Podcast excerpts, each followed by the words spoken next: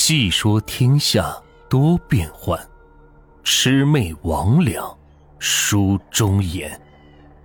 欢迎收听民间鬼故事。今天的故事名字叫《奶奶讲的灵异事》。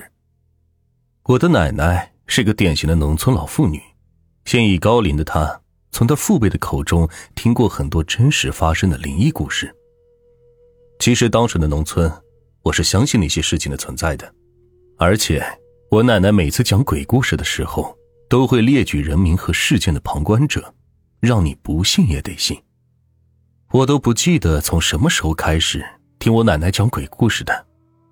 虽然现在我自己也长大了，但是那些奶奶讲过的真实的鬼故事，我还是一个都没忘。这个故事是关于我的一个老舅爷爷。我也不知道怎么称呼，只知道是奶奶的舅舅。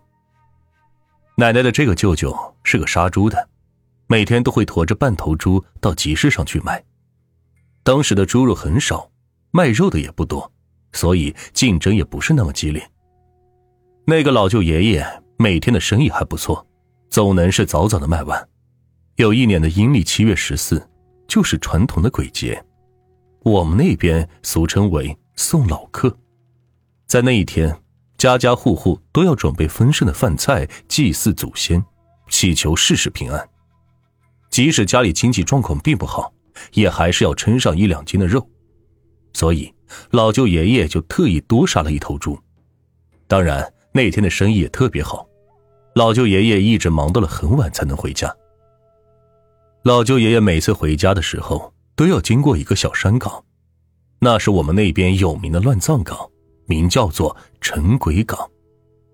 这里埋的都是一些意外死亡的人，因为那边的怨气特别重，像那些胆小的，白天都不敢走那条路，总觉得是阴森森的。老舅爷爷是杀猪的，所以身上的戾气比较重，基本上都不会遇上什么不干净的东西。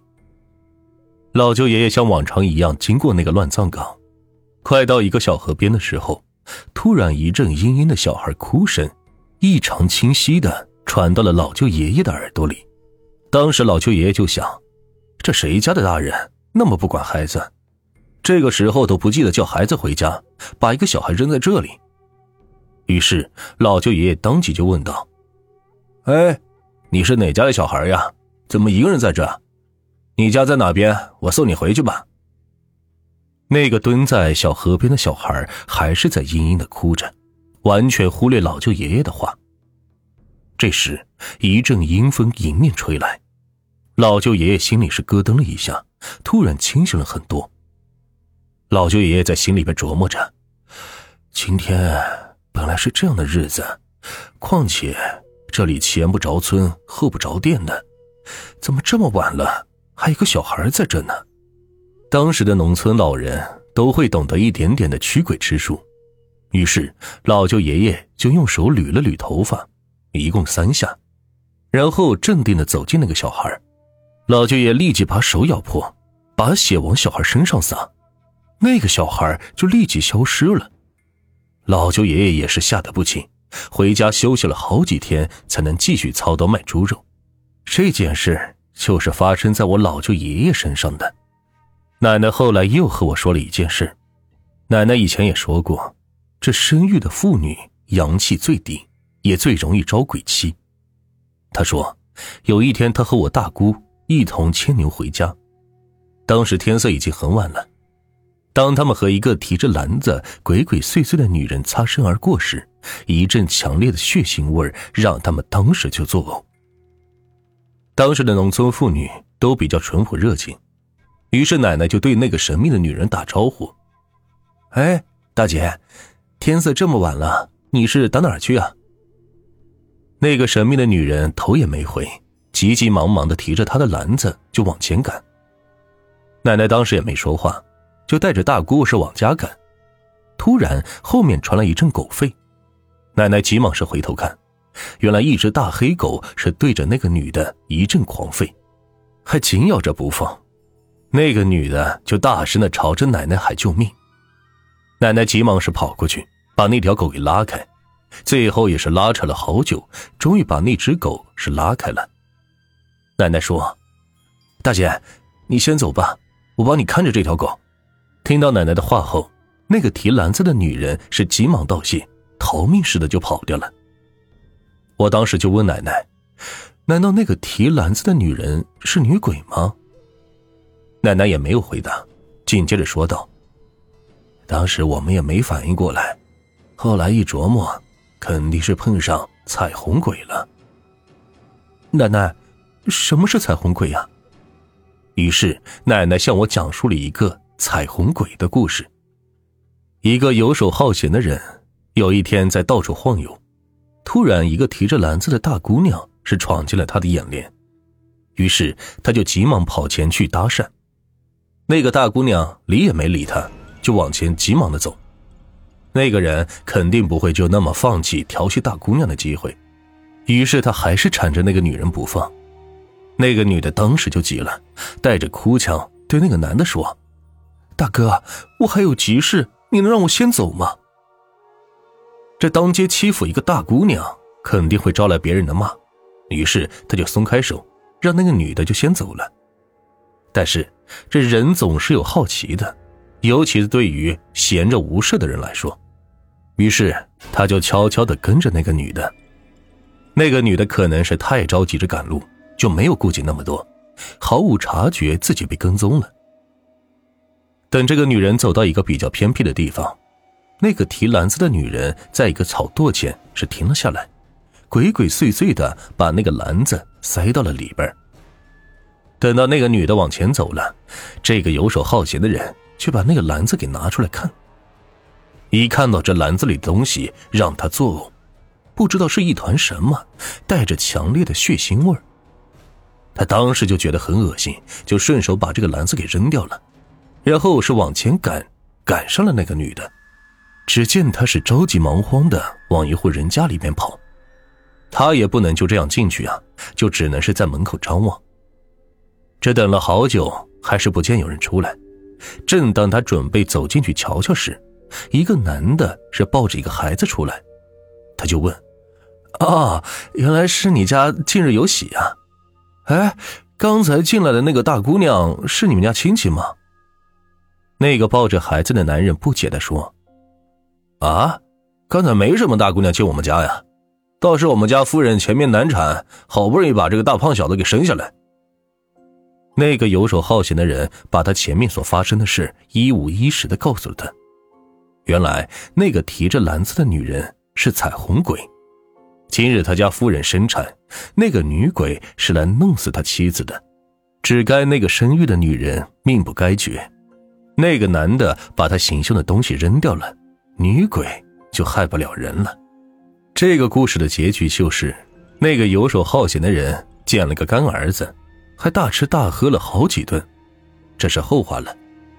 以前奶奶家有个老女人，孤苦无依，死的时候对奶奶家人说：“我死后，你们每年的七月半都得烧点纸给我，我保证你们家生产都顺顺利利，多子多孙。”至今，每年的七月半，奶奶都会专门烧点纸给那个婆婆。奶奶今年八十多了，四世同堂。内孙外孙加起来正好十个男孩和十个女孩。家族庞大，我也不知道是否与这个有关。但是每年烧纸的时候，我都会潜心的烧点纸给那个婆婆。我也是有私心的，因为过几年自己要结婚生孩子，生孩子本来就是要到鬼门关走一遭的。我也希望那个婆婆可以保佑我，以后生孩子是顺顺利利。只是她不是送子观音，如果可以的话，让我以后可以生对双胞胎吧。奶奶从小给我讲的鬼故事非常的多，不知道是因为奶奶讲的多，所以自己总是疑神疑鬼，还是像是别人说的我阳气太低，总会遇到一些不干净的东西。这件事情呢，是发生在我上中学的时候，好像当时是初一还是初二来着，记得不是很清楚了。背靠一座山，前面是一条河。你要说这样的布局也很正常，是吧？但是，如果我说这条河和这个山头的一些事，你会觉得毛骨悚然的。那条河不是很深，是我们那儿一条比较有名的河，在我们学校的那一节有个堰坝，比较深，是用来蓄水灌溉农田的。农村的小孩都比较野，尤其是男孩，这一到夏天，去那里洗澡的总是成群结队。虽然学校明令五身，但是那些野孩子还是钻进去游几个圈就因为这样，在那里淹死的人也是不计其数。记得在我念小学的时候，和我妈妈一起去看别人捞尸体，至今那个全身赤裸的僵硬的身体一直是在我眼前晃荡，毛骨悚然。这死的人多了，这河也越说越邪门。他们大人说，这水鬼每年都要找替身，所以每年都会有人淹死在那条河里。学校后面的那座山，我不说其他的，单说它的布局，它就是那种坟头一层一层的往上堆，像是那种生日蛋糕。第一层是个上吊的女人，第二层是个喝农药的，其他的坟山多的是不计其数。记得有次上山玩，是差点跌倒在一个坟头上，我当时也是吓得不轻。这就是学校前面的河和后面的山所发生的事。记得当时我在学校上晚自习，当时已经是晚上九点多了，教室靠着那个山头，学校的公厕是建在那个山头的下面。这好不容易是挨近自习，憋了一泡尿的我。一听到打铃声，就赶紧往外跑。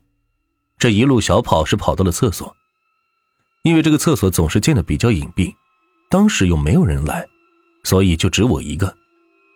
当我走到门口的时候，这灯光是开始忽明忽暗，兴许是风大，电压不稳才会导致这样。我当时已经是憋不住了，这人有三急，总要解决的。于是我也没去多想，就一头钻进厕所。这进去的时候，突然一个朦胧的身影在厕所的那一角。我正想，这谁比我还要早啊？